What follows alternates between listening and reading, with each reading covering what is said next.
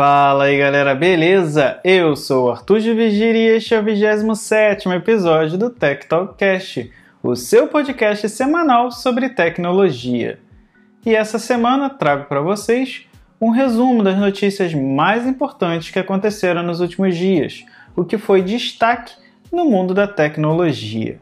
Então chega de papo e vamos direto ao que interessa. Na última terça-feira rolou o evento da Apple de lançamento dos novos iPhones. Inclusive, fiz um episódio extra do podcast cobrindo esse super lançamento da maçã. Eu vou deixar os links aqui na descrição para você que ainda não conferiu.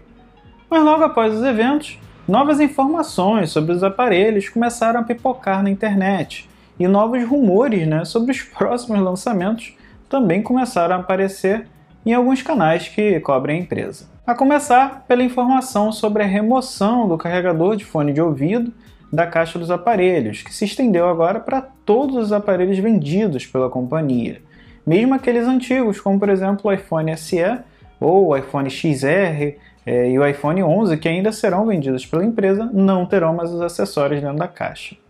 Além dessa informação, outro detalhe bem importante que surgiu foi sobre o preço dos novos iPhones 12 e iPhone 12 mini. Lá nos Estados Unidos, os aparelhos começam em 699 dólares, mas o problema é que esse valor só estava válido para as operadoras AT&T e Verizon.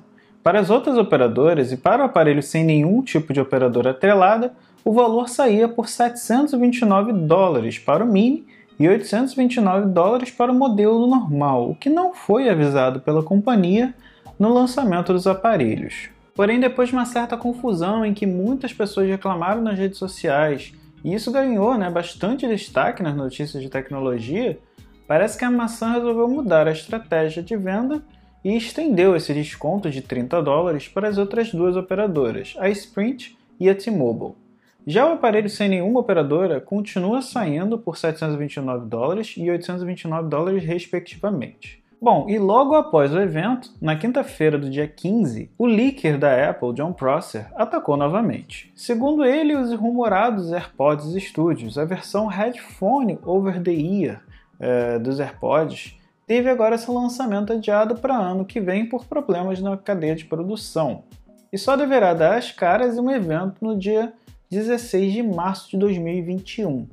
Mas ainda assim, teremos mais um evento em novembro deste ano, no dia 17, onde a maçã irá apresentar os novos MacBooks com seu processador próprio com arquitetura ARM, além de finalmente lançar as AirTags, que servirão para traquear qualquer coisa. Segundo os rumores, essa tag será um adesivo pequeno que poderá ser colado em qualquer dispositivo ou objeto e utilizará a rede de iPhones da empresa de forma anônima para traquear objetos perdidos, como por exemplo uma carteira. Lembrando que esse rumor surgiu primeiro com o brasileiro Guilherme Rambo, ainda no ano passado. Agora, saindo de uma gigante de tecnologia para outra, a Xiaomi anunciou que está desenvolvendo um novo método de carregamento wireless de 80 watts, que seria suficiente para recarregar 100% de uma bateria de 4.000 mAh em 19 minutos. A empresa lançou inclusive o Mi 10 Ultra, com um carregamento wireless de 50 watts que consegue carregar a sua bateria de 4.500 mAh em 40 minutos. Existe ainda outro aparelho da empresa anunciado, mas ainda não lançado, da linha Oppo, que possui uma solução de 65 watts que carrega sua bateria de 4.000 mAh em 30 minutos.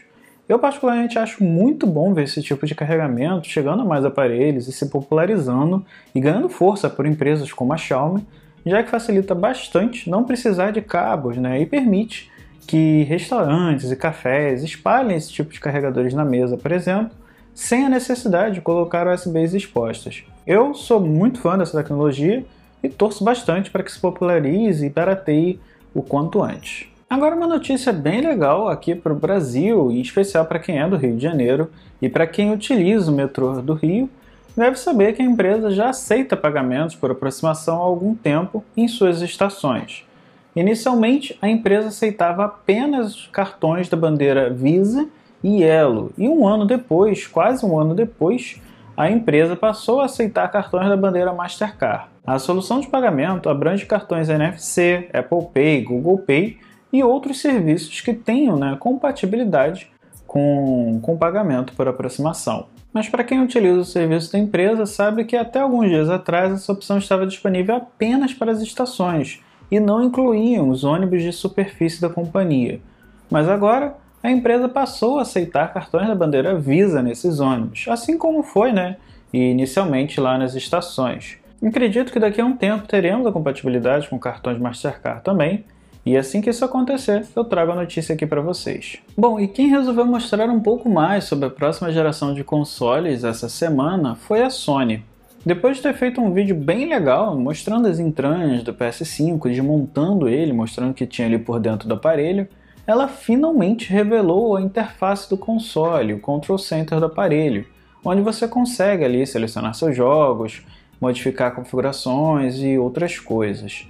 Eles aproveitaram né, esse vídeo para mostrar como está rápido e fácil alternar entre jogos. É, por exemplo, foi mostrado como entrar em uma partida de outro jogador, né, é, em outro jogo de forma bem rápida e fácil. O acesso a outros jogos parece estar realmente muito rápido, muito fácil, e tudo isso graças à velocidade do hardware dessa nova geração, tanto o SSD quanto o processador do aparelho de última geração. E outra funcionalidade nova que foi mostrada no vídeo foi o Activity, que segundo a empresa é uma nova opção para os desenvolvedores, que permite que se crie um pequeno desafio no jogo para ser realizado dentro de um tempo específico, por exemplo. No vídeo eles mostraram vários exemplos de cards de desafios do jogo Sackboy, a Big Adventure, em que um deles falava, por exemplo, que o jogador tinha 10 minutos para completar uma missão específica. A ideia parece bem legal, e vamos ver né, se isso vai ser adotado por outras desenvolvedoras, não só por esses jogos menores ou de menor expressão. E por último, mas ainda sobre o PS5, o videogame finalmente entrou em pré-venda aqui no Brasil começando pelo preço que já havia sido falado, em R$ 4.500 no modelo sem entrada de Blu-ray, chegando a R$ 4.999 no modelo completo. Eu vou deixar o link aqui na descrição para você que tem interesse ou queira dar uma olhada nesses aparelhos. Bom, galera, por hoje é só. Espero que vocês tenham gostado. Caso eu tenha esquecido de alguma coisa ou tenha falado algo de errado, é só me mandar uma mensagem no meu Twitter ou no meu Instagram, arroba que falo aqui no próximo episódio. E como sempre, todos os links das matérias do podcast estarão aqui na descrição.